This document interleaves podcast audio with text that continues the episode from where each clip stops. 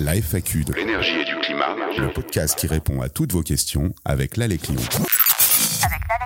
Aujourd'hui, une question d'Aurélien, motivé à réduire ses consommations d'énergie et bien conscient qu'il a tout intérêt à le faire au vu de l'envolée des prix de l'énergie, mais qui ne veut pas non plus passer l'hiver à trembloter de froid chez lui. Et qui nous demande donc quels sont les éco-gestes les plus pertinents à mettre en place. Alors Aurélien, pour vous répondre, commençons par définir ce que l'on appelle un éco-geste. Il s'agit en fait d'un geste simple, banal de la vie quotidienne qui permet de moins consommer et donc de réaliser des économies sur ses factures. Dans le cas des consommations d'énergie, cela peut aussi être une action qui ne nécessite pas une dépense financière importante et qui permettra de vite combler celle-ci par les économies d'énergie et d'eau réalisées. Aurélien, en effet, vous vous situez dans la moyenne des ménages français en termes de dépenses qui, d'après le bilan énergétique de la France en 2021, dépensent près de 2700 euros par an en frais d'énergie, dont 1720 euros seulement pour le logement, eux-mêmes dédiés à 77% pour le chauffage et l'eau chaude.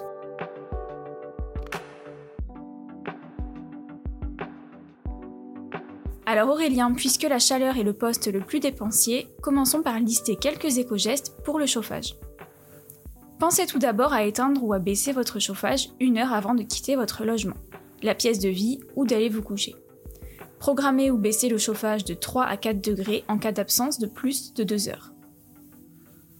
Vous verrez rapidement l'impact sur vos factures, car une baisse de la température de seulement 1 degré entraîne une économie de 7% en moyenne sur votre facture.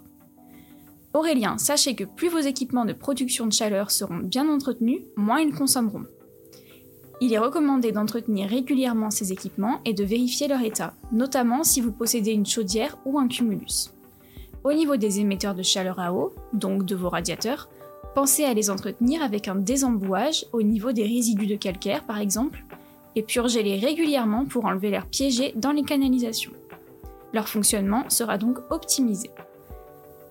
Parmi les gestes simples à faire le soir, pensez systématiquement à fermer vos volets. Un volet fermé pendant la nuit peut réduire la déperdition de chaleur de la fenêtre jusqu'à 60%. Cette économie peut correspondre à jusqu'à 10% du chauffage. Pour ceux qui n'ont pas de volet, vous pouvez installer des rideaux épais aux fenêtres qui feront office d'isolant et surtout éviteront le rayonnement froid des vitres. Cela jouera notamment sur le ressenti, la sensation de froid et donc sur votre confort. On peut aussi installer des rideaux entre certaines pièces du logement, notamment celles donnant sur un couloir ou encore sur des escaliers. Vous limiterez ainsi les pertes de chaleur vers le haut. De la même manière, pensez à fermer les portes des espaces les moins chauffés, une source d'économie de chauffage qui peut représenter plus de 5%. Autre point de consommation d'énergie, l'eau chaude, que l'on apprécie particulièrement en hiver. Pour en limiter le coût, réglez la température de consigne du cumulus ou de la chaudière entre 50 et 55 degrés. Et sous la douche, qui est de courte durée bien sûr, installez des équipements économes en eau, vous ferez là aussi des économies de consommation énergétique. Pour cela, dans votre douche ou votre baignoire, installez un réducteur de débit ou investissez dans un pommeau économe. Vous pouvez également installer des mousseurs sur les robinets de votre lavabo de salle de bain et l'évier de votre cuisine. Attention toutefois à choisir le bon débit. Les mousseurs sont tous différents. Le mieux est de tester pour voir ce qui correspond à votre usage. Un débit trop faible peut être inconfortable ou ne pas être pratique pour certains usages. Nous conseillons environ 8 litres par minute pour un pommeau de douche économe, 6 litres par minute pour l'évier de cuisine, 4 à 5 litres pour un lavabo de salle de bain et 2 à 3 litres pour un lave-main. Enfin, Aurélien, pour finir ce rapide tour des éco-gestes hivernaux, parlons de l'électricité. Un grand classique, l'éveil. Faites en sorte de les couper après usage de l'appareil concerné, et pour cela, il est pratique d'avoir des multiprises avec interrupteurs, et surtout de les rendre accessibles. Déjà pour les voir et y penser, mais aussi pour que le geste ne soit pas une contrainte. Il serait dommage de se faire un limbago en essayant d'aller couper sa multiprise cachée derrière un meuble de salon.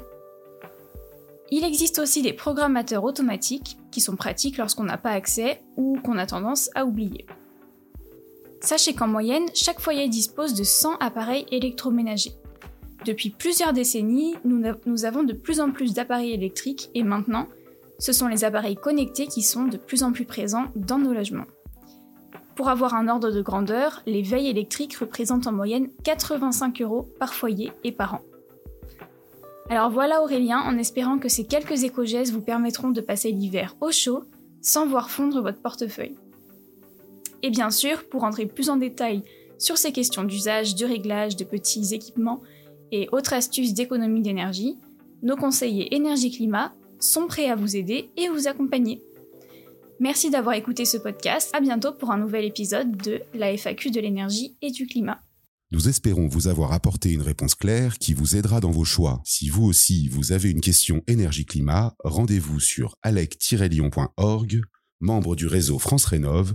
Nos conseillers vous informent, vous orientent, vous conseillent et vous accompagnent.